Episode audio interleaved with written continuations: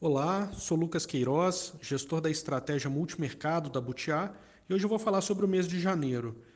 O ano começou de forma turbulenta e desafiando as teses que tinham sido construídas no final de 2020. Nosso fundo Butiá Excelência Fique Fim fechou o mês em queda de 1,05 e o Butiá Excelência Previdência caiu 0,85. No cenário, os Estados Unidos, o Biden mostrou um pouco do que deve ser o seu estilo de governo – a volta aos organismos internacionais já era esperada e a proposta de aumentar a ajuda direta às famílias também não foi uma surpresa. O que parece é, fora do script para esse início de mandato é uma tendência nacionalista mais forte, que fica expressa na ordem para os órgãos de governo comprarem mais de empresas nacionais, Plano Nacional de Infraestrutura, que ainda deve ser apresentado, e a reforma migratória. Isso tudo nos sugere que aquele lema do Trump de fazer a América grande de novo parece que veio para ficar. Todos esses fatores combinados levam a uma perspectiva de crescimento forte relativo aos pares, que é corroborada nesses primeiros dias de 2021 pela eficiência na vacinação em relação à Europa, por exemplo. Isso resultou no fortalecimento do dólar em nível global e ao aumento nas taxas longas de juros por lá durante o mês. O Fed, por sua vez, passou uma posição defensiva, com possibilidade de políticas fiscais robustas, a política monetária ela pode ser uma coadjuvante nessa retomada da economia. E o papel do Jerome Powell daqui para frente pode ser o de coordenar as expectativas até que chegue aquele momento de implementar a normalização da taxa de juros. O cenário a ser evitado é o de 2013, né? e o, o Fed tem bastante ciência disso.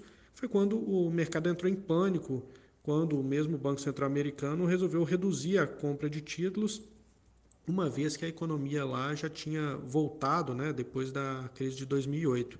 Aquele episódio ficou conhecido como o Taper Tantrum e ele ainda paira, e tem uma, uma certa dúvida do mercado quanto a isso, né, o medo de ocorrer novamente.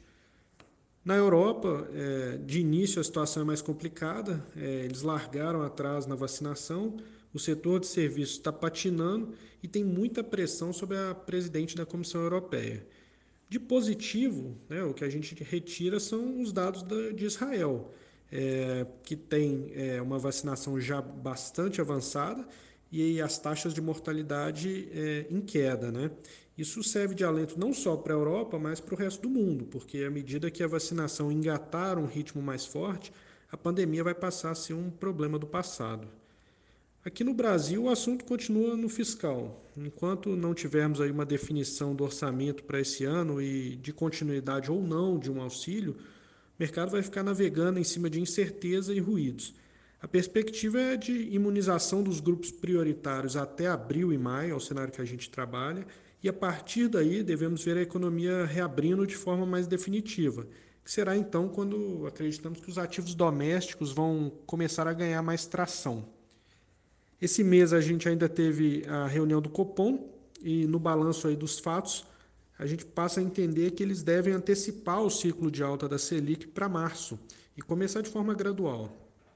Mais para sinalizar a tendência e tentar ancorar os ativos, como né, o real.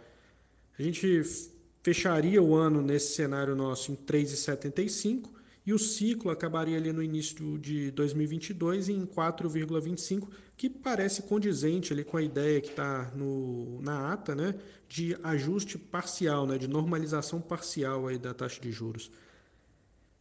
No mês, a gente manteve as posições, né, procuramos atuar de forma tática, tanto em bolsa quanto juros, além de ampliar a cesta de moedas contra o dólar. A gente tem incluído não só o real, como também peso mexicano, o próprio euro que acreditamos que aí dá, principalmente é, a partir do segundo trimestre e meio do ano, isso deve é, ganhar um pouco mais de tração. Entramos em fevereiro com espaço no portfólio para tomada de risco, né, visto que vamos aí para um, um, um mês difícil, mês de fevereiro, com discussões fiscais, isso deve gerar alguma volatilidade deve gerar oportunidade, né, porque o nosso cenário é bastante construtivo para frente, principalmente a partir do segundo semestre. É, as nossas maiores exposições seguem em ações domésticas, venda de inclinação ali na parte intermediária da curva de juros e juros reais também a gente carrega. É, são ativos que a gente é, acredita que tem prêmio e passado essas incertezas de curto prazo deve ficar mais visível o que a gente já vem conversando internamente. Eu vou ficando por aqui, mas você pode nos acompanhar nas redes sociais e no nosso podcast diário aqui no Spotify. Para conhecer a análise completa do cenário, acesse o nosso site butiainvestimentos.com.br e leia a carta de janeiro. Obrigado e até o próximo mês.